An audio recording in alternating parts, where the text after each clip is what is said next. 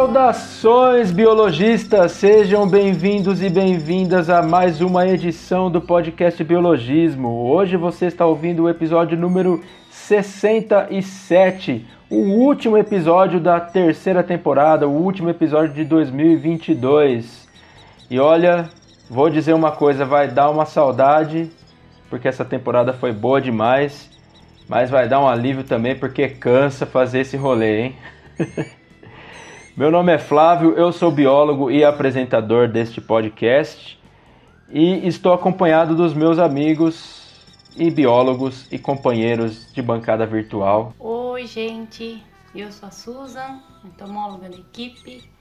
Hoje tem um episódio bem bacana para a gente fechar o ano aí com chave de ouro.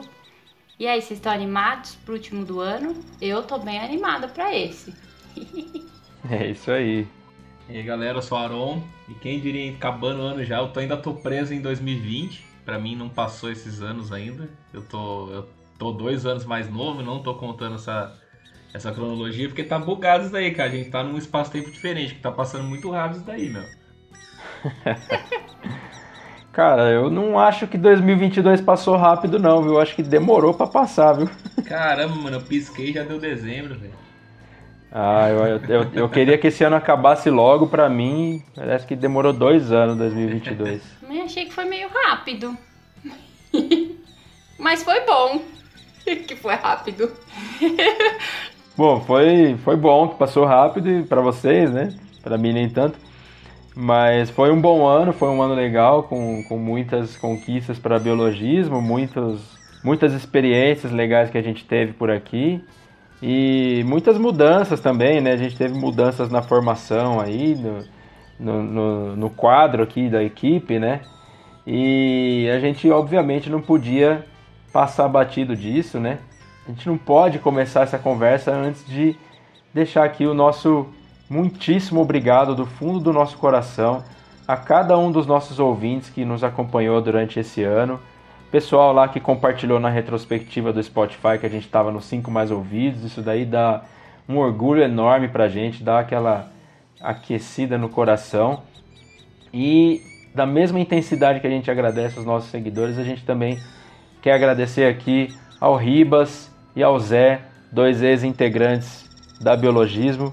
Ribas né, ficou mais tempo, bem mais tempo com a gente aí, o Zé ficou alguns meses com a gente, mas os dois de extrema importância para o nosso crescimento, para o pro profissionalismo da biologismo, pra, pela amizade construída também, né? Então é isso, né, gente? Acho que a gente deve muito aos nossos seguidores e também deve muito ao Ribas e ao Zé. Muito obrigado a todos por esta caminhada juntos. Isso aí, até porque se não fosse os nossos seguidores, a gente não ia estar tá crescendo do jeito que, que tá, né? Então, reforçando, muito obrigado a todo mundo mesmo. E obrigado ao Zé Ribas de novo, né? É isso aí, né? Com certeza a gente não pode deixar de agradecer aos nossos ouvintes, né?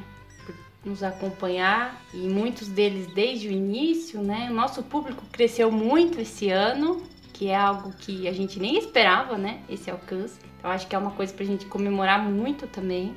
E claro, né? A gente sempre tem que lembrar do Ribas e do Zé, né? Que também fazem parte da equipe e estão sempre ali junto com a gente, né? Por conta de, desde o início, estarem é, com a gente aí nessa conquista e é isso. É isso aí, perfeito. É, bom, vamos lá então pro é, o último episódio do ano, mas a gente tem que fazer o convite para as redes sociais, né? E eu vou, vou fazer um sorteio aqui para não ser injusto. uh, aqui é caiu o Aron. Aron, sorteio. Aê! Mano, mas tá, tá muito mais. O único sorteio que eu ganho na minha vida é esse, cara. Não ganha nem sorteio de chaveiro eu ganhei, cara. Tinha seis pessoas, cinco itens. É, seis pessoas, quatro itens pra sortear, eu não ganhei. Mas enfim. então aproveita aí, se ainda não seguiu a gente nas redes sociais, segue lá, você tá perdendo tempo, cara. Tem muito conteúdo bacana, muito, muita piada, muita coisa séria, muita informação útil.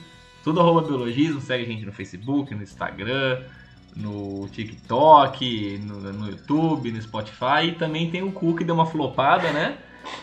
Mas o nosso cu tá de pé ainda, então segue a gente lá caso você ainda use. Vale ressaltar que a escrita é K, O, O, H. É, eu não tô usando muito não, pra falar a verdade. Não tô entrando muito lá É, nessa rede aí. flopou. O cu flopou rapidão, cara. Ah, era de se imaginar, né, que o Twitter ia dar uma engolida nele. Mas tá vivo, viu? Tem bastante gente publicando bastante coisa por lá. Ano que vem a gente vai dar um grau no cu. Foi, o cu vai ficar esbelto.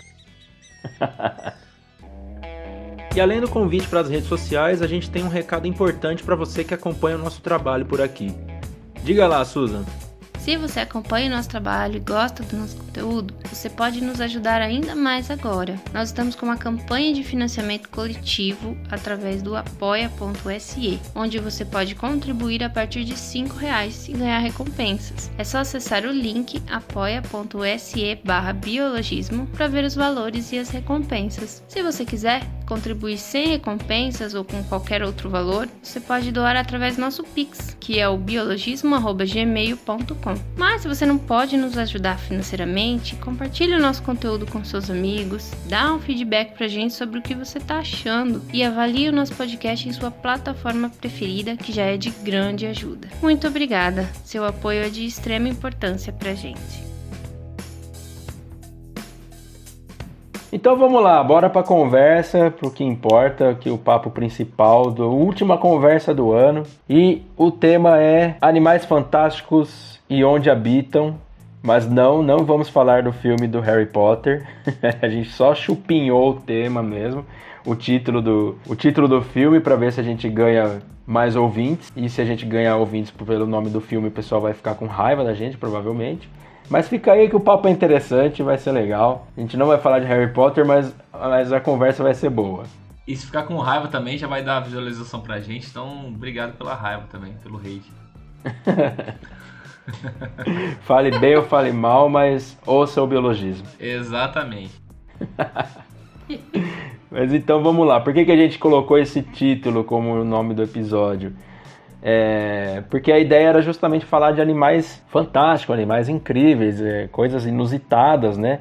Então a gente selecionou aí uma meia dúzia de animais com feitos incríveis e a gente vai compartilhar com vocês, ouvintes. E o primeiro dessa lista é o caranguejo Yeti. E por que, que ele está nessa lista? Porque ele vive a cerca de 2.600 metros de profundidade, quer dizer, mais de 2,5 km de profundidade que o bicho vive aí, né? É interessante que ele vive numa região onde a temperatura da água fica um pouco acima do ponto de congelamento, né?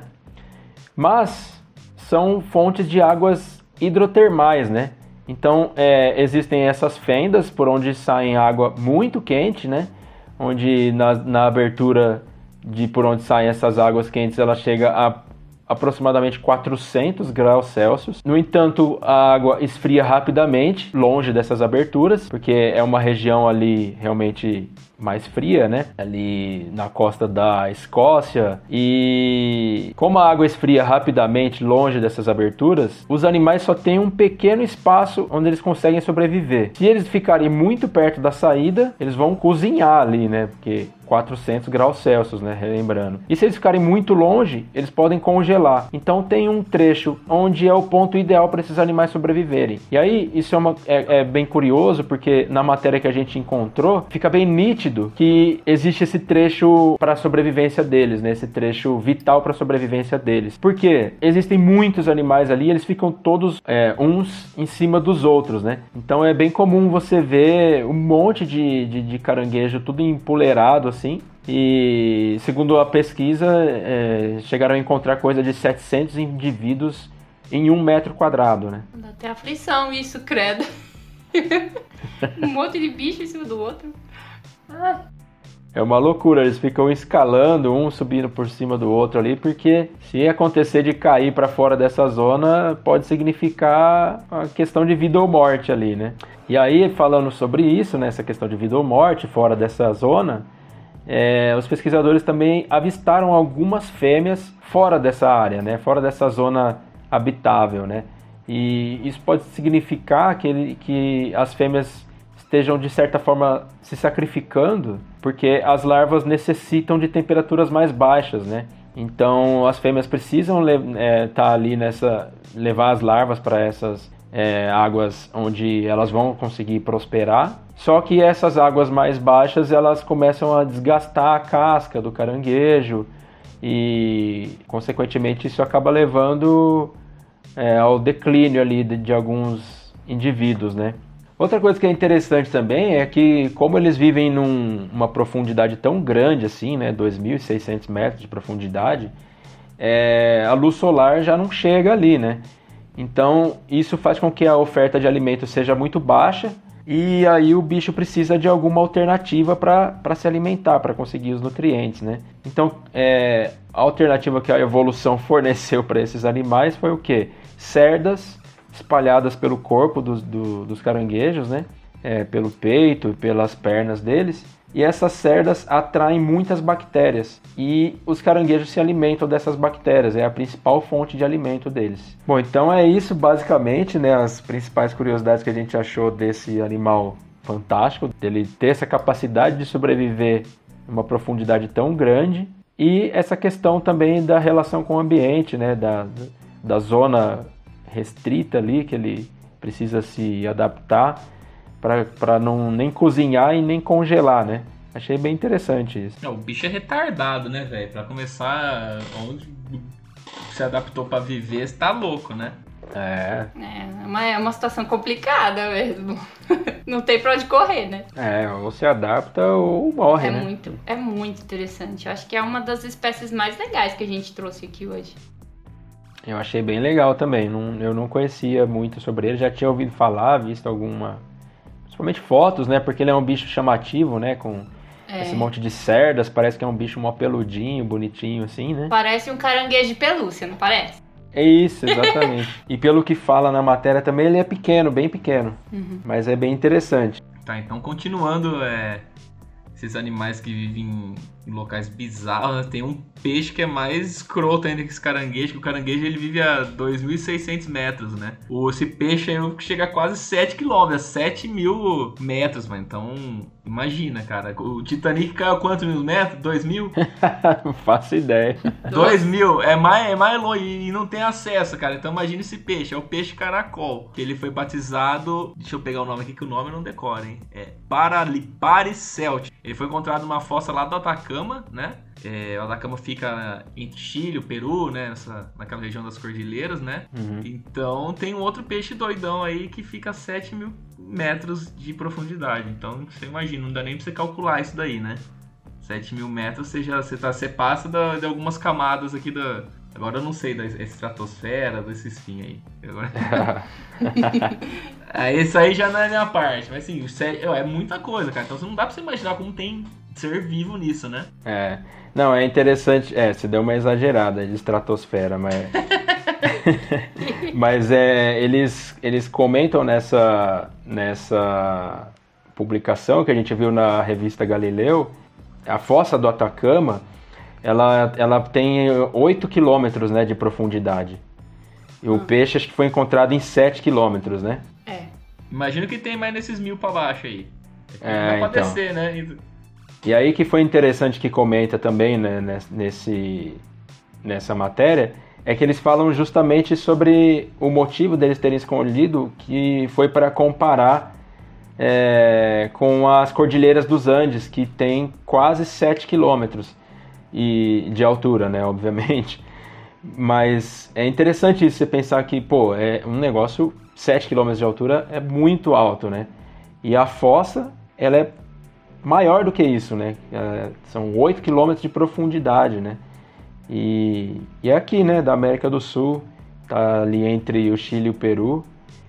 E aí outra coisa que é interessante também é que os cientistas eles acreditam que essa espécie, né, o peixe caracol, né, ele tenha é, evoluído de algumas espécies do Oceano Antártico, o que né, permite que ele se adapte ao frio, porque a essa profundidade é bastante frio, né? E além da pressão, né? Que também, além do frio, é, é a pressão é muito grande, né? Numa profundidade dessa, né? São com certeza milhares de anos aí para os animais conseguirem se adaptar a ambientes tão inóspitos como esse, né? É um, é, é, acho que é sempre importante a gente frisar isso, né? São ambientes muito inóspitos, né? Muito difícil de sobreviver, né? Até por isso que a gente está trazendo aqui, né?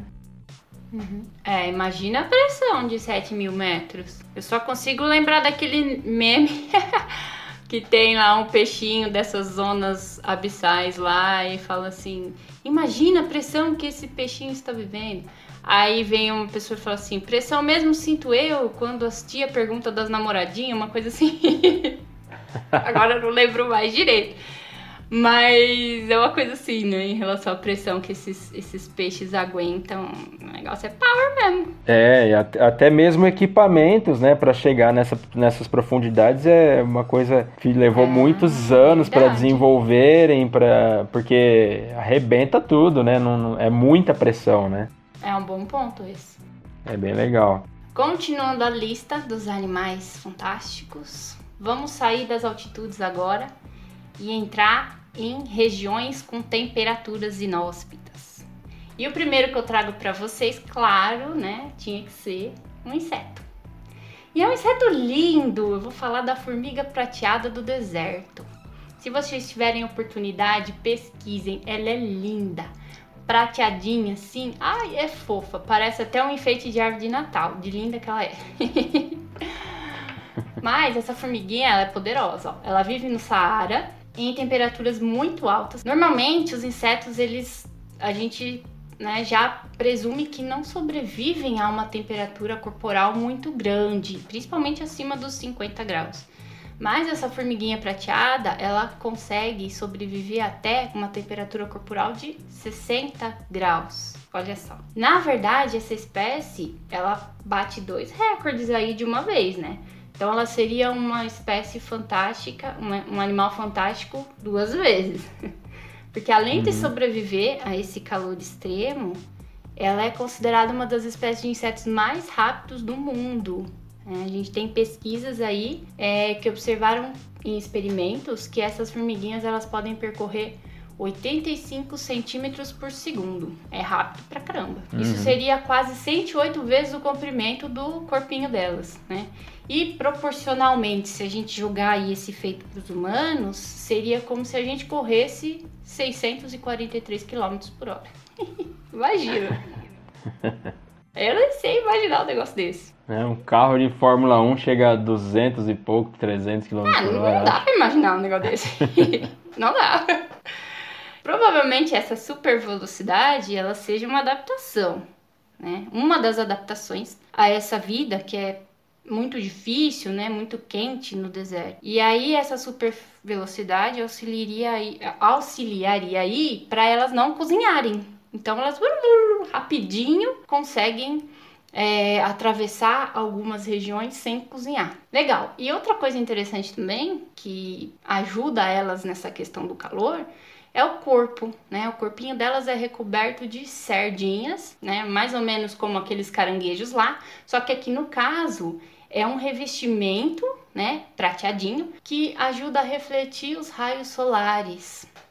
E aí essas cerdas elas possuem um formato triangular, né? E aí atingindo certa altura, essas cerdas giram a um ângulo de 90 graus, né? E fica numa posição paralela à pele. E olha só, esse espacinho entre a cerda e a pele facilita aí o processo de refrigeração, né? Dissipação de calor.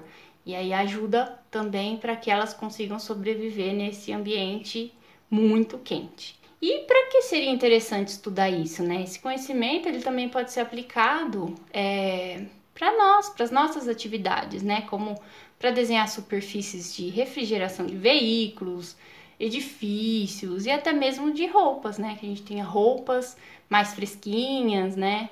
Enfim, então tá aí uma espécie super poderosa, super poderosa não, fantástica, super fantástica duas vezes, porque ela é uma das mais rápidas, né, dentre os insetos. E eu acho que, não sei se dentre os insetos só, né? Acho que ela é uma das mais rápidas do mundo, né? Porque, pô, Ah, 643 por hora, o negócio é meio feio. Isso aí dela correr pra você fazer uma analogia, tipo quando você esquece o chinelo na praia, tá ligado? Aí você tem que correr pra É, uma queimar, boa. queimar a patinha, é a mesma coisa. Isso, então tem você que nunca ser vai correr tão rápido. rápido na sua vida quanto um dia que você esquece o chinelo na praia. Boa, é isso aí, Aaron. Então elas precisam, essa super velocidade auxilia para que elas se desloquem sem cozinhar. E a questão do corpo, né, a morfologia do corpo, ajuda na dissipação de calor. Então estão aí adaptadas a viver nesse ambiente inóspito do deserto. Exatamente. E é, eu também acho que no texto ele, ele menciona que trata-se de um dos insetos mais rápidos do mundo, mas deve ser um dos animais mais rápidos do mundo, né? Pelo menos fazendo essa essa proporção aí, essa comparação, né, com é, é, com a é. gente é. mesmo, né? Com, trazendo para os nossos parâmetros aqui, né? Você pensar que o bicho seria o equivalente a, a um humano correndo a 643 km por hora é um negócio absurdo, né? E eu acho muito interessante, muito legal isso. Eu já comentei algumas vezes, alguns outros episódios aqui, que tinha um programa antigamente no Animal Planet que fazia justamente isso, né? Acho que era aquele Animal Planet ao extremo. E ele fazia exatamente essas comparações, né? Aí tinha um pessoal que ficava até frustrado, né? Porque era tipo, ah, os 10 animais mais fortes do mundo. E aí, em primeiro lugar, era sempre tipo uma formiga, um besouro, né? E o pessoal ficava, ah, que sem graça, não sei o quê. Mas é porque eles faziam essa comparação, né? Tipo, o bicho levantava, sei lá, o besouro Hércules levantava é, mil vezes o peso dele, né? Alguma coisa assim, cem vezes o peso dele, sei lá. E aí na comparação era como se um ser humano levantasse um edifício de 20 andares e tal, né? Alguma coisa assim, né? Só para jogando exemplos sem, sem muita precisão e tal. Então eu acho legal fazer essa comparação para a gente ter uma noção, porque às vezes você vê a formiga correndo, você vê o vídeo dela correndo a 85 cm por segundo, por mais que seja super rápido, você vai olhar e falar, nossa, formiga rápida, né? Mas você nunca vai imaginar que aquilo ali é o equivalente a um ser humano correndo a 600 km por hora, né? Então acho que é bem válida a comparação. É, isso você tem razão mesmo. A gente não acaba não tendo essa noção. Bom, próximo animal aqui é, na nossa lista é um animal que eu gosto bastante, que eu acho um animal super interessante, desde que eu soube da existência dele há alguns anos atrás. E eu juro que foi sem querer a, a seleção aqui que caiu para mim. Mas eu vou falar do, do, de um dos mais recentes xodós da internet aí, né? Principalmente em páginas de biologia, que são os tardígrados. Os tardígrados, para quem não sabe, são animais microscópicos. Eles frequentemente são é, colocados como, de certa forma, parentes dos artrópodes, né? É, eles estão os artrópodes e os tardígrados pertencem a um mesmo grupo, que é um superfilo chamado Panartrópoda. Então, artrópode, só para dar uma relembrada para quem não sabe, é o, o, grupo de animais invertebrados que engloba insetos, crustáceos, é, aracnídeos e miriápodes, né? Então, os artrópodes estão dentro desse grupo. É, artrópoda é um filo e tardígrada é outro filo. Então, os tardígrados têm um filo só para eles e são animais extremamente interessantes por diversas razões. Eles são conhecidos como os animais quase imortais, né, com indestrutíveis, que nada consegue vencê-los e tal. Por que isso? São vários motivos. É, o primeiro e não menos importante é que eles sobreviveram as cinco principais extinções em massa do nosso planeta. Os fósseis mais antigos dos tardígrados datam de aproximadamente 500 milhões de anos, que é justamente o período em que os animais mais complexos começaram a surgir no planeta. Outra característica interessante também relacionada a isso é que os tardígrados geralmente costumam ser pioneiros em ambientes que estão se desenvolvendo. Então, quando o ambiente começou a criar uma vida ali, vegetal, bactéria, tal, alguma coisa, os tardígrados começam a surgir. Geralmente eles são um dos primeiros animais a surgirem nesses ambientes, então eles acabam de certa forma colonizando esses ambientes, e, o que acaba atraindo outros animais e assim por diante, né? Vai, a evolução vai vai seguindo o seu curso. É interessante também a gente pontuar que existem mais de mil espécies de tardígrados. Então, assim, todas essas características que a gente vai falar, não é para você pensar, nossa, O bicho consegue sobreviver a tudo isso? Na verdade, não necessariamente porque cada um é de uma espécie diferente, né? Cada espécie consegue sobreviver a uma, a uma da, das condições que a gente vai mencionar aqui. Então, algumas dessas condições interessantes são: eles são capazes de sobreviver a temperaturas extremas, tanto para o calor quanto para o frio, que vai desde aproximadamente 270 graus negativos, que é quase o zero absoluto, né? E acima de 150 graus. Então, tanto muito frio quanto muito calor, os tardígrados conseguem sobreviver. Claro, né? Sempre pontuando, algumas espécies, não todas, né? Outra coisa que também é legal é que se os tardígrados eles não estão em contato com a água, eles são bastante dependentes da água. Se eles não estão em contato direto com a água, eles entram é, em um estado de um tipo de hibernação, né?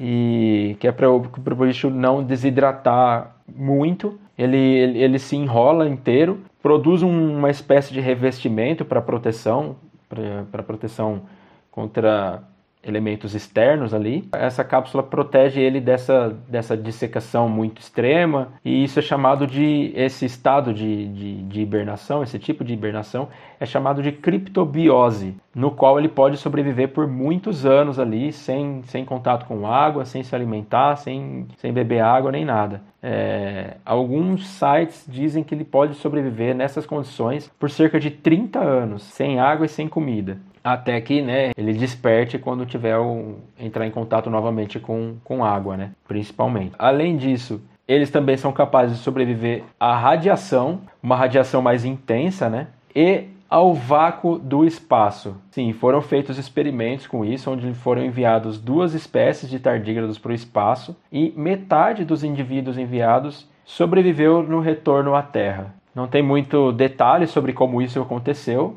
só tem essa esses relatos, né, de que eles realmente sobreviveram ao vácuo do espaço. E aí eu, eu acabei não colocando aqui no roteiro, mas tem uma história que aconteceu há não muito tempo, há alguns anos. É interessante, mas também é um pouco negativa, mas acho que vale a pena ser mencionada aqui, que um, uma sonda de Israel foi enviada para a Lua e nessa sonda eles tinham uma biblioteca biológica, né?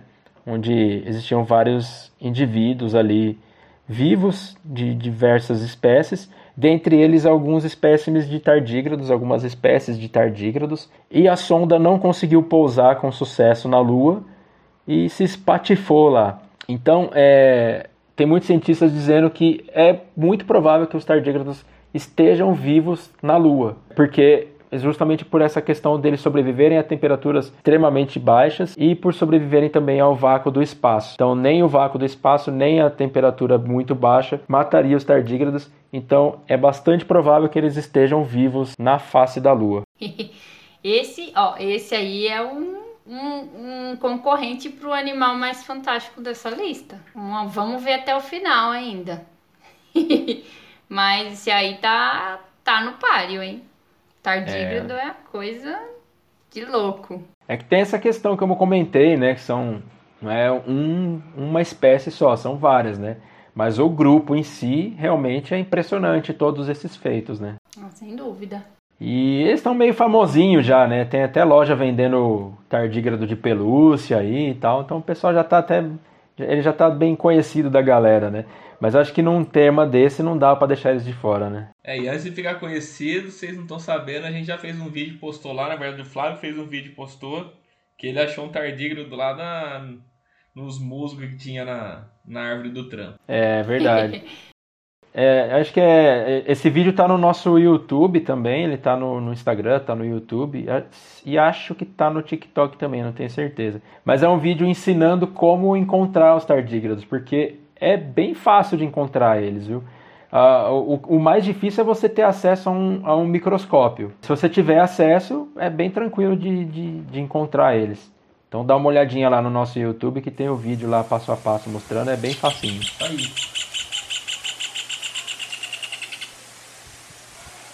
Então agora a gente vai partir também para outro, pro outro extremo, extremo de, de gelo, que tem falando do boi mascarado. Vocês já devem ter visto, né, o pessoal que tá ouvindo, aquelas fotos, aqueles boi tudo peludão lá, coberto de neve, é aquilo lá. Só que na verdade aquilo lá não é nem um boi, né? E não é nem um búfalo, né? Taxonomicamente ele tá mais próximo de cabra e ovelha. E o bicho vive a temperaturas abaixo de 40 graus, cara. Você dá pra imaginar que é menos 40 graus, bicho. É loucura, né? Aí você já imagina onde que vive, né? É região bem do Ártico da América do Norte, perto da, da bem pro norte mesmo, Groenlândia e Sibéria e Escandinávia, né? E Curitiba. E Curitiba, né? Daqui a, pouco vem um curitibano, daqui a pouco vem um curitibano falando, não, mas aqui tem boi mascarado. Mesmo em Curitiba, é. E o mais louco, cara, é que essa espécie ela é sobrevivente do Pleistocênio, cara. Então ela conviveu com mamute, esses mastodontes e tal, e tipo, um monte de mudança climática, né? Das eras do gelo e tal. E o bicho continuou, pra você ver como que ele se adaptou, né? E conseguiu tá, tá vivo até agora, né? E para ele ficar vivo, né, nessas temperaturas, basicamente ele não faz nada. é o que a gente ficou fazendo na pandemia. Ele ficou, fica, fica parado o dia inteiro, não gasta energia, né? Tipo como se fosse uma hibernação, só que não chega a ser uma hibernação porque ela fica ao ar livre, né? Aí uhum. ele ficando parado, o consumo de, de, oxigênio diminui, a produção de, de CO2 também cai, e o metabolismo dele fica, fica cerca de um terço assim, do, do total. Então é, é uma adaptação muito louca. E para fazer uma analogia para você que gosta de Cavaleiros do Zodíaco, é tipo o Misofetamenos, que o Doku ficou lá para ficar vivo mais de 100 anos. Ele cortou os batimentos dele um monte de, de, te, de tempo para ficar vivo. Então você faz essa analogia aí, você que é nerdola igual eu. Meu Deus. Nerdola. você sabe que eu achei bem interessante essa questão da, da hibernação ao ar livre, porque assim, é, tem muitos animais, né, que, que hibernam, eles se escondem em tocas e tal, né? Mas como o, a temperatura é extremamente baixa, né? 40 graus negativo, né? Só. Não, é, não, não tem nada lá. É, não tem, ninguém vai caçar o bicho, né? É, o bicho é tão B10 que ele fica lá, velho. Ele, é, ele pode, assim, ele tem, é, no texto fala, né, duas camadas de, de um casaco, acho que ele até menciona um casaco de pele de duas camadas, né? E é, é muito pelo, né? Uma, uma camada muito grossa ali, né? De pelo, de pele É capaz se ele ir pra uma caverna ele passa calor, velho. então, tipo, realmente isso daí já dá conta, né? Dele sobreviver, dele aguentar esse frio extremo, né? E, e ele pode ficar ali, né, o ar livre de boa, porque não vai aparecer nenhum bicho maluco ali com 40 graus negativo para caçar ele, né? Então, primeiro pique, o bicho morre já, velho. É, exatamente. E é interessante também que comenta nesse texto é, que fala sobre. É, é, claro que ele não vive o tempo todo nessa, nessa, nesse frio extremo, né? Mas ele fala que essa camada grossa de, de pelo ajuda o bicho também contra doenças né, de, de insetos e tal, é, que pode ser transmitido por insetos, né? Porque o bicho não consegue, né? O inseto não consegue se embrenhar no meio daquela floresta de pelo ali para se alimentar do sangue dele, né? Eu acho que o bicho não deve ter nem predador assim natural, porque, tipo, mano, pra poder romper essa camada de pelo e, e couro que o bicho tem, cara. Eu acho, eu acho que ele é caçado por lobos, viu, mano? Eu posso estar tá confundindo o bicho até. Mas é eu acho por, que ele é, é caçado por, por lobo. lobo mesmo, porque os bichos vêm apelão com 15 lobos em cima do bicho. É, né? porque, matilha. Porque no X1 não ganha, não, cara. X1. Mas a matilha é grande, né? E é. ele vive na América do Norte, né? Então, Sibéria, Escandinávia, então com certeza deve, deve ser, devem ter. Acho que os principais predadores são os lobos mesmo, né? E os humanos não comem, não? Ah, deve também, né? Principalmente por é, caçar pela pele, né? Pelo, pelo, é, deve no, ter uma pressão pelo, aí né? por conta de, de caça. É, realmente Bom, deve ter, sei, sim. Né? Não sei como é lá, mas deve ter. Suposições, mas é bem provável que tenha mesmo. Num lugar tão frio desse, ter um animal com tanta pele, tanto pelo, é bem é. provável, sim. Ele fala que ele não é um bicho tão grande também, né? Ele aparenta ser grande, mas ele tem coisa de 1,20m, assim e tal. É, ele é maior de pelo, né? É, ele é meio robusto, né? É que a galera confunde bastante ele com os bisões, né, velho? Então... Isso, é verdade.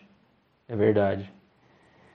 Mas é bem interessante, é bem legal também é, o bicho sobreviver nessas temperaturas, tal, tá vivo aí até hoje há tanto tempo, né? E também menciona no texto que eles não, não costumam fazer migrações, né? Eles permanecem mais ou menos na mesma região, assim, e tal. Então chega o frio, ele fica lá aguentando frio, tal. O frio vai embora, ele se alimenta e tal, se reproduz, né? É legal, né? Um bicho diferentão assim, que conviveu com esses animais aí, né? Que nem você falou, mastodonte, mamute, preguiça gigante. Mas só, só ficou ele aí para contar a história, né? É, ficou só, só o bichão. Esse é o bichão mesmo, hein? E- esse é o bichão mesmo. É. Bom, então vai lá, Fantástico. Susan. Bom, vamos falar de inseto agora de novo? Continuando aí ainda num ambiente frio, gelado pra caramba. Vocês acham que tem inseto nesses ambientes muito frios? Pois é, tem. A gente tem muitos insetos que podem suportar até temperaturas bem baixas e por longos períodos, né? Eu sou a prova, eu já vi muito disso lá no laboratório.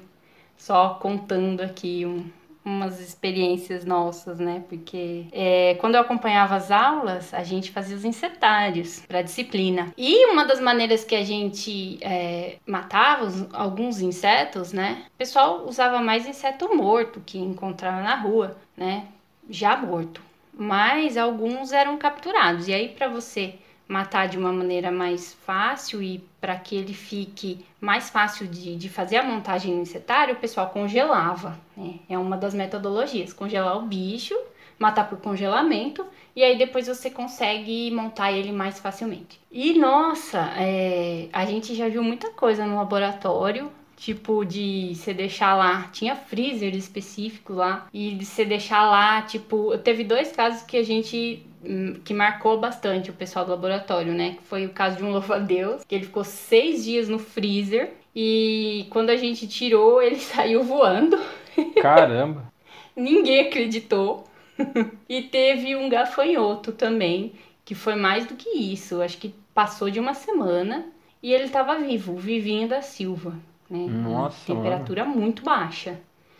E a gente não acreditou, assim, se eu não tivesse lá velho do bicho, mas eles aguentaram. Eu não sei quanto, quantos graus tem, são esses freezers. Geralmente é temperatura é, negativa, não é? É, freezer é abaixo de zero. Então, e eles aguentaram por um período bem grande, né? Então, depois disso, depois disso que eu vi, eu, eu acredito em qualquer coisa. Mas, né, é, antes de, de, de ter visto isso, eu lembro que caiu numa prova pra mim lá. Pô, insetos vivem é, em ambientes como a Antártica, né? Nos polos. Sim, e eu lembro que eu não acertei essa questão na prova. E aí isso me marcou. e agora eu trago para vocês que sim, eu errei na prova, mas realmente existe inseto é, sobre o gelo, gelo mesmo, né? A gente pode ter aqui como exemplo mosquito da Antártica, eu trago aqui para vocês, que é o chamado Bélgica Antártica. Ah, esse aí é bonitinho, fácil de falar. é uma mosca que não voa, ela não tem asas, até porque a asa seria um tanto desfavorável para ela nesse ambiente, né, onde os ventos são muito fortes e muito gelados. E ela passa a maior parte da vida enterrada. Isso é uma adaptação interessante, passar a vida enterrada, porque a alguns centímetros ali de profundidade, a temperatura ela é mais constante do que na superfície. Então, ela consegue, né, se o seu desempenho é melhor nessa constância ali enterrado. Então, isso é favorável para ela viver nesse ambiente. Então, essa mosca que não voa, ela passa um tempo até que grande em estágio de larva. Né? Alguns insetos costumam ter um, um, um, tempo de larva muito maior do que o tempo de adulto, né? Então ela passa quase dois anos em um estágio larval, enterradinha sob o gelo lá da Antártica. E aí depois, quando adulto, né, ela se alimenta geralmente de bactérias, é, algumas algas e cocô de pinguim. o que ela tem ali, né, disponível. E o seu ciclo de vida é muito curto, né? É, ela vive depois de adulta cerca de 10 dias, assim como muitas outras ordens de insetos que a gente tem mais conhecidos aqui, né, da, da gente, em ambientes tropicais, é, o tempo de vida de adulto é muito curto. E aí eles passam a maioria desse tempo se acasalando, né, reproduzindo. Então essa é a vida da mosca é, da Antártica. Essa mosca é capaz de sobreviver com um índice até alto de desidratação, né, cerca de 70%. E isso é um feito também, né, já que muitos insetos eles não resistem muito mais do que 20% de, de desidratação. E também é interessante porque ela vive numa determinada faixa de temperatura, né?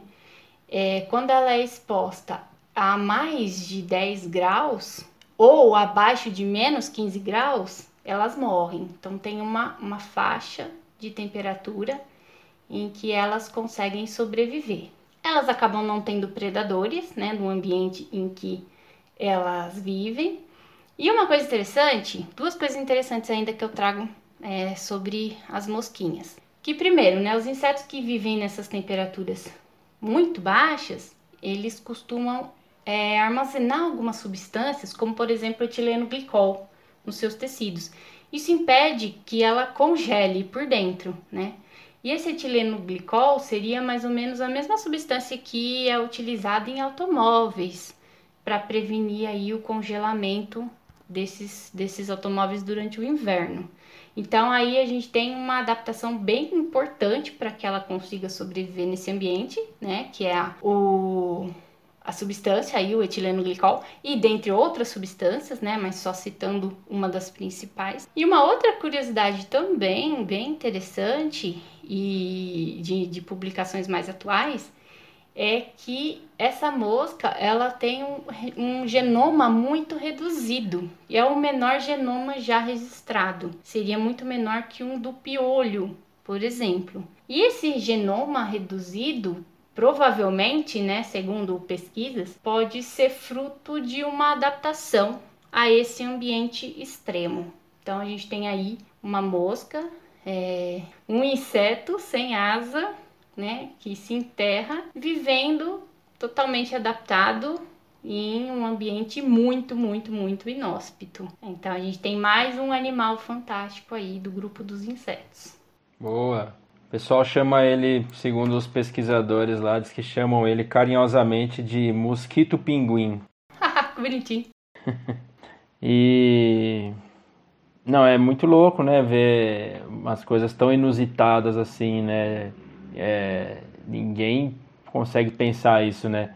Inseto vivendo é. em é, em que região que é isso mesmo? É na Antártica. Insetos vivendo na Antártica. É, é porque assim, é, para quem gosta de inseto, né, estuda inseto tudo, sabe que a temperatura ela influencia demais no desenvolvimento do bicho, né?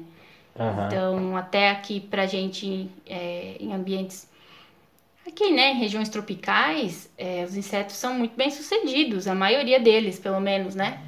Sim. Por conta da, da temperatura favorecer, né, um desenvolvimento, tanto se você colocar um inseto para se desenvolver numa, temperatura, uma temperatura X lá, sei lá, 25 graus. Se você aumentar essa temperatura, você vai ter um desenvolvimento mais rápido, talvez uhum. melhor, dependendo. Claro que isso depende muito das espécies, né? não Sim, vou exato. generalizar. Mas aí você vê um, um inseto totalmente oposto, né? A tudo isso. É, como a gente sempre comenta, né? É, quando a gente fazia algumas coletas ali, você botava uma armadilha para inseto voador, por exemplo, ali um dia depois estava lotado de bicho lá, né?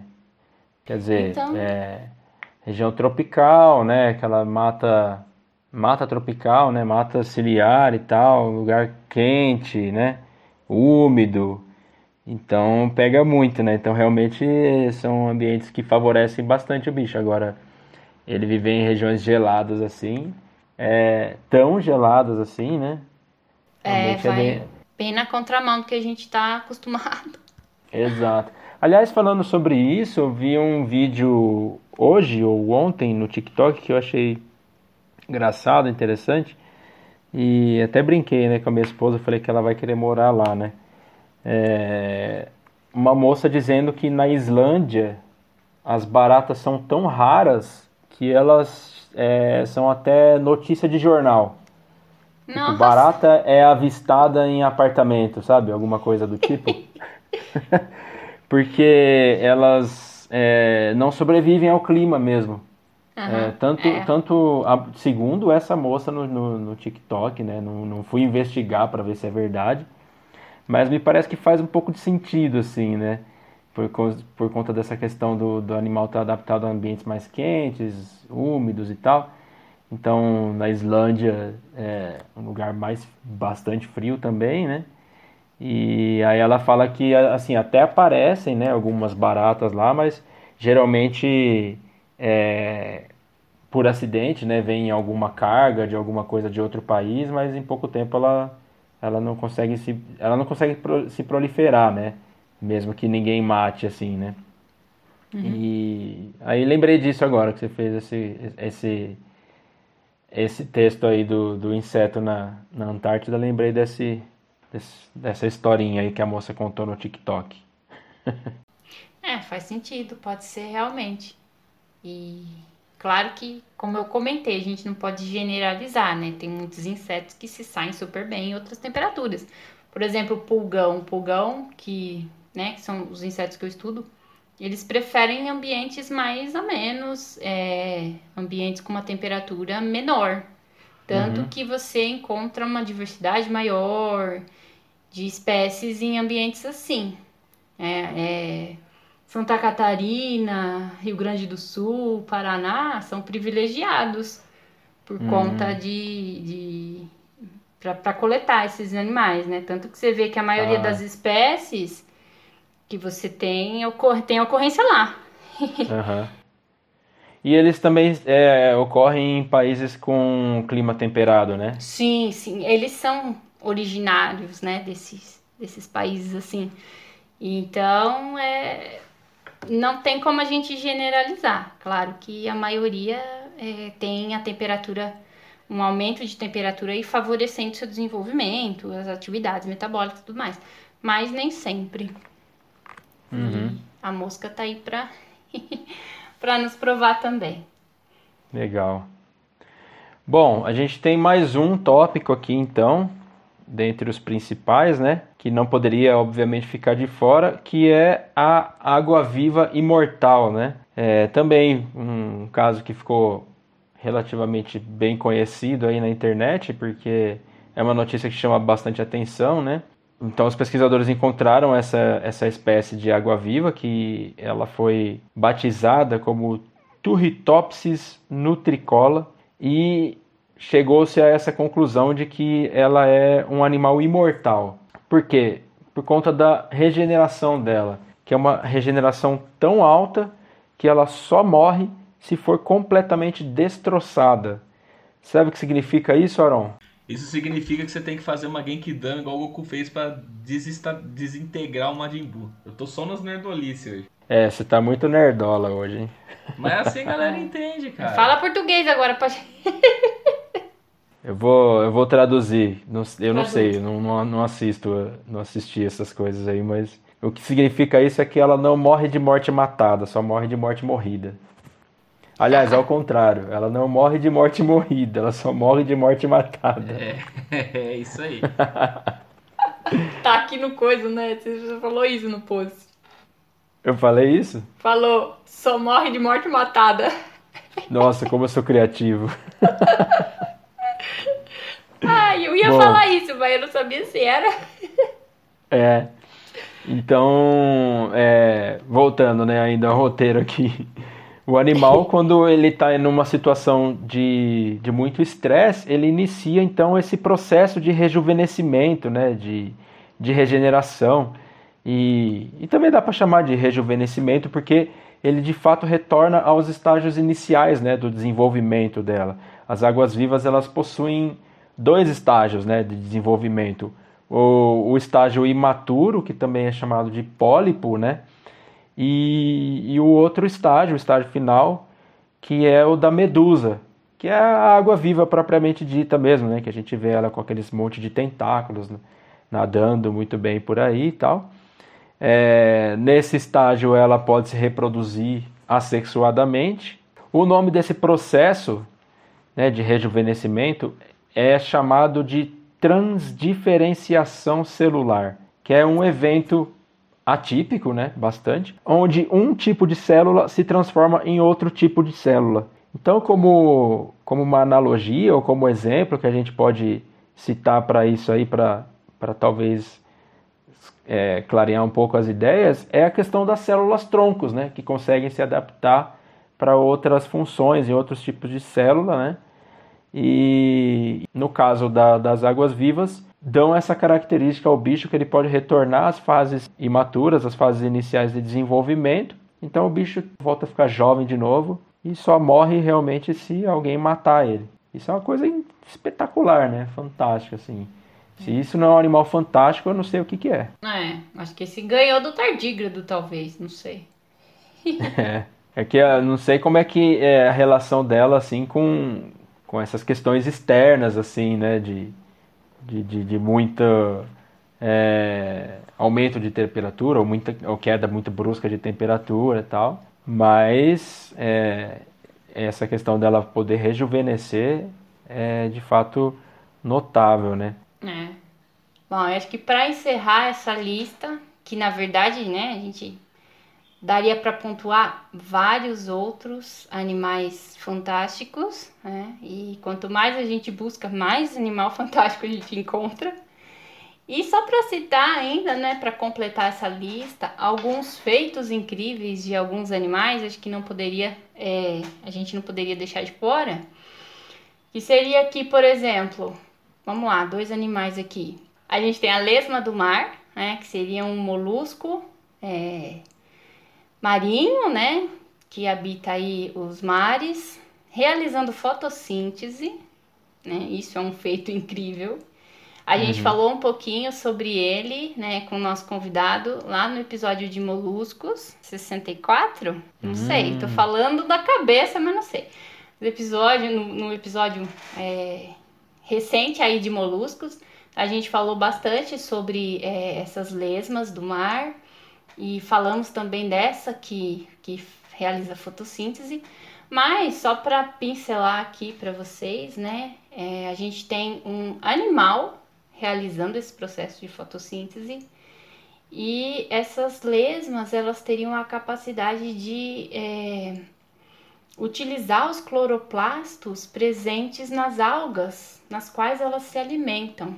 Então elas ficam, retêm esses cloroplastos no corpinho dessas, dessas lesmas e elas até têm genes é, é, específicos que acabam conservando ali os cloroplastos vivos e é, ativos, fazendo a fotossíntese é, em prol dessa, dessa lesma, né? Então realmente é um animal que faz fotossíntese utilizando aí toda a aparelhagem presente, né, de organelas presente no, nas algas das quais elas se alimentam.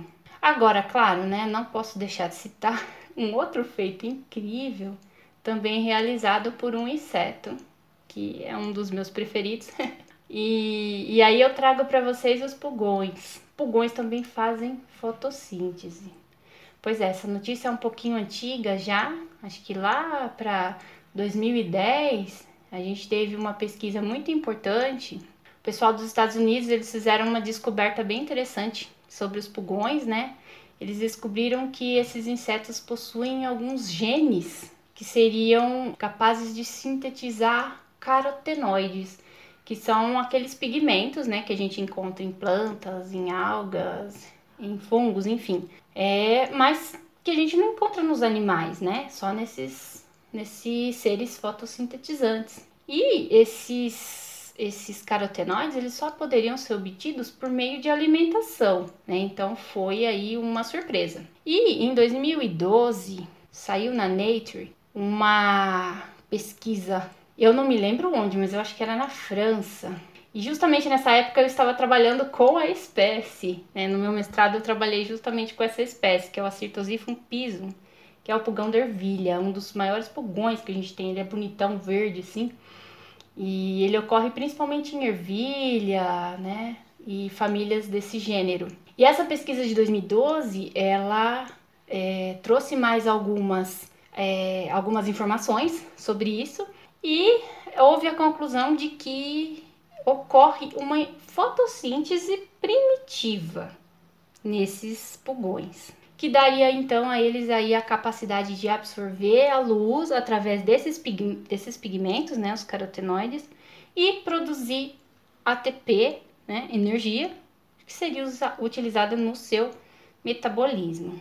Claro que tem muita coisa ainda a ser estudado, eu não estou muito por dentro, mas eu acho que foi meio abandonado essa, essa premissa, a gente não teve mais estudos na área, é, mas são feitos incríveis, né? A gente tem pulgão fazendo fotossíntese, né, inseto, e lesmas fazendo fotossíntese, com mecanismos diferentes dos dois casos, mas ambos é, utilizando toda essa parafernália que geralmente a gente encontra em plantas, em prol aí de, de fazer energia ali, né, gerar energia para o seu próprio metabolismo. Demais! Animais fantásticos, como todos os outros que a gente listou aqui. É, isso aí. Eu acho fantástico isso também. É uma coisa surpreendente, assim. E assim, é, foram, acho que foram pontos interessantes que a gente trouxe, exemplos interessantes que a gente trouxe, porque muitas coisas inusitadas, né? É, animais vivendo em ambientes inóspitos, em situações inóspitas, né? É, em situações inusitadas, em lugares inusitados, né? Muito frio, muito calor. E aí, além disso, ainda é, incorporando é, técnicas de outro reino, né? Quer dizer, tem, tem um bicho que não morre, e aí tem outro que, que tem uma técnica que não é nem de outro animal, né? É de outro reino, né? Tipo, é, é um animal usando técnica de vegetal, né? E acho que tudo isso é, é, fantástico, as maneiras que a natureza encontra, né, para prosperar, as espécies encontram, né? Claro, tudo isso moldado aos milhares e milhões de anos de evolução aí. É, tudo isso é, é, é incrível, né? É, são coisas que fazem a gente se apaixonar ainda mais pela biologia, né? Uhum. E tem muita coisa a ser descoberta, né? Basta a gente ter um investimento maior, que acho que as possibilidades são inúmeras aí. É, exatamente. Por isso que é importante mesmo ter cada vez mais investimento para ter cada vez mais pesquisadores, mais alunos de, de graduação, é, se, se embrenhando nas matas aí, nos rios e em diversos ambientes aí para, quem sabe, se deparar com alguma descoberta interessante como essa aí, né? Ah, com certeza. Bom, é isso, a gente fechou a lista, né? É claro que a gente fez uma lista mais sucinta, até porque finzinho do ano a gente já está com uma temporada inteira acumulada nas costas, estamos cansados, querendo dar uma pausa, né? e você que está aí do outro lado ouvindo, talvez não faça tanta ideia, mas dá um pouquinho de trabalho de, de bolar o podcast, porque a gente tem que sempre pesquisar o tema, elaborar o roteiro, e aí depois conseguir conciliar o tempo de todo mundo para gravar, fazer a edição, lançar o episódio. Então tudo isso toma um pouquinho do nosso tempo, mas é com muito prazer que a gente faz isso. Embora seja um pouco cansativo, é, é uma diversão também para a gente, né? Ter esses momentos. E principalmente quando a gente tem um retorno dos, dos nossos ouvintes, né? Que, que é sempre muito importante para a gente. Como eu falei, esse episódio ainda foi um pouco sucinto, essa lista que a gente fez. Claro que tem muitos mais outros exemplos que a gente podia ter trazido aqui. Tem muitos animais fantásticos aí que dá para fazer até um episódio 2 desse. Então, se você tiver gostado desse formato, manda uma mensagem para a gente aí, manda um e-mail falando para a gente fazer ou sugerindo algum animal que, que você acha que merecia estar nessa lista e ficou de fora. E aí no ano que vem a gente pode retornar com, com a parte 2 do, dos animais fantásticos. Certo? Certo. Isso aí.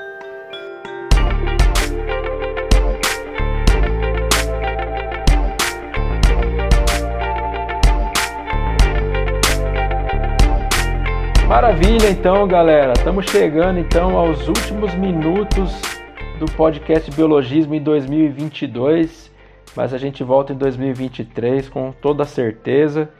E como não podia deixar de ser, obviamente a gente tem hoje aqui o nosso quadro mais tradicional do podcast Biologismo, ou o único que sobrou, na verdade. o quadro das indicações culturais. Então vamos começar com a dona Susan Cunha hoje. Olha, as damas primeiro. Isso aí. Hoje eu queria indicar, na verdade, eu quero indicar um aplicativo. eu conheci ele hoje. Eu instalei hoje, mas eu ainda não usei. Mas eu achei interessante comentar aqui, porque acho que pode até é, ser um gancho para o nosso episódio passado, né, sobre entomofagia, quando a gente comentou da questão da, da pecuária, é, tá tomando aí um, um rumo um tanto quanto insustentável, e esse aplicativo é nesse tema, né? O aplicativo ele chama do pasto ao prato. E a premissa é ajudar a criar uma pecuária mais sustentável. Então, como é que funciona? Você escaneia lá, sei lá, o selo presente no seu produto, né? Numa carne específica aí que você tem. E aí você descobre um pouco mais sobre a origem da carne e o impacto dela. Isso que eu achei interessante. Eles te dão o impacto ambiental que foi gerado para produzir aquele produto que está na sua mesa. O aplicativo te dá in- indicadores quanto a condições de trabalho né, dos, dos trabalhadores da empresa né, que te vendeu aquele produto. Ele fala também sobre multas de inspeção sanitária, então ele pode revelar aí a questão de higiene, é, diz respeito a bem-estar animal, enfim, segundo a dados que a gente tem aí no Ministério da Agricultura, Pecuária e tudo mais. Então eu achei interessante porque ele te dá várias características do, do, do alimento que a gente está levando para casa. Então a gente fica sabendo um pouquinho mais quanto que essa alimentação impacta na nossa vida. Eu achei bem interessante. Não usei ainda, não posso dizer, porque não achei nenhuma carne aqui para eu escanear. Mas tá aqui já no meu no meu celular e eu pretendo usar. Então, Legal. se você tiver interesse em saber um pouquinho mais quanto como que é essa cadeia, né, desde a produção até o momento que chega pra gente, eu acho que é bem interessante da gente ficar sabendo, ficar por dentro dessas coisas. Então, o aplicativo chama do pasto ao prato. Bacana. Muito essa. boa indicação. E você, Aaron? O meu são duas indicações dessa vez. Uma, pra quem que é velho igual a gente, né? Já tá cansado de ver esse filme, né? Mas como tem muita gente nova que. que. que ouve a gente, que segue, a gente não deve nem saber que existiu isso daí. E como a gente tá em época de Natal, né? Daqui esse fim de semana já é Natal. Não sei, o episódio vai sair depois do Natal, mas não importa, tá? Vocês vão assistir esse filme que fala de, de fim de ano, tudo. Então eu indico que esqueceram de mim pra vocês assistirem. que foi um filme que marcou minha vida quando eu era um molequinho. Se, não, se, é, não é, cara. Tipo, a gente já, já viu mil vezes essa coisa na sessão da tarde, né, cara? Mas a molecada aí não sabe nem quem é o Macaulay Culkin, né? É, Então, então eu indico vocês verem que é uma, uma, uma história bem legal, tem uma. umas lições de vida muito massa. Essa é a indicação 1, que é a indicação de zoeira, né? Ó, não tinha medo de ser esquecido. Eu tinha. lições de vida. Não esqueça Lições- seu filho em casa. Não, mano, aquela veinha lá do pombo, mano, maior história da hora, velho. A veinha do, a veinha do pombo é foda, fica na cabeça. Ai, E a ai. outra- Pior que e a eu fiquei com vontade de assistir o filme agora. Então, cara, é Ah, muito pronto. bom, cara, é muito bom. E a outra indicação, já que a gente tá falando de, desses animais muito doidos, eu nem lembro se eu já indiquei isso daí, mas é um documentário que tem na Netflix que chama Planeta Bizarro. Então são Acho vários bichos, é, são vários bichos doidos assim. São, na verdade, é um documentário meio, meio série, sabe? Uma série documental assim. Que são 12 episódios. É episódio curtinho de 20 minutos. E cada Aham. episódio fala de, de um, de um bicho, assim. Então vale a Ó. pena o pessoal assistir. Deve ser legal. Muito bom. É, pra começar tem um bicho lá, no não sei qual episódio que é, mas é o Lagarto Jesus Cristo. Então vocês vão ficar curiosos Ah. pra ver é esse bicho aí. É, esse aí é bem massa, né? Esse, esse, esse lagarto é bem louco mesmo. Esse é doido. Bom, beleza. Eu, eu não ia indicar nada hoje, na verdade, porque eu realmente não, não, não como trouxe assim? nada. Mas já que o Aaron indicou esse, esse coisa aí da Netflix aí, é, eu comecei a assistir outro dia um, um, um documentário em, em forma de série também, que chama Enigmas do Universo. E é, eu não queria indicar porque eu não sei muito o que falar sobre ele, mas eu lembro que eu assisti, porque eu não vi tudo ainda, acho que eu vi um episódio só. Mas ele é bem legal, bem bacana, assim. E quem narra é o Morgan Freeman, né? Então tem aquela, aquele vozeirão lá dele. E eu até abri aqui para ler a, a, a sinopse, que é bem pequena dele. Esta série documental fascinante conta a história do universo e o seu impacto no dia a dia de todos os seres da Terra. Então é basicamente isso.